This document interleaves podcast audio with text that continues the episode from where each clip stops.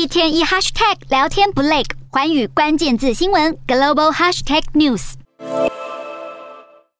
继马来西亚禁止出口鸡肉之后，东南亚多国的肉品供应都受到了冲击。当中，菲律宾在饲料价格上涨以及恶劣气候的夹击之下，未来几个月的鸡肉产量是有减少的趋势，而这可能也会进一步的推高当地食品成本。菲律宾今年的雨季是较早到来，让饲料的品质大幅的下降，而不利于养鸡的高湿度就加剧了成本问题。根据当地农业部的数据显示，菲律宾的鸡肉总产量去年下降了百分之三点六，只达一百七十万吨。而从今年年初以来，马尼拉的全鸡价格更是上涨了百分之二十五到两百披索。菲律宾五月份肉类价格上涨速度百分之五点四，将整体通膨推高到二零一八年十一月以来的最高水平。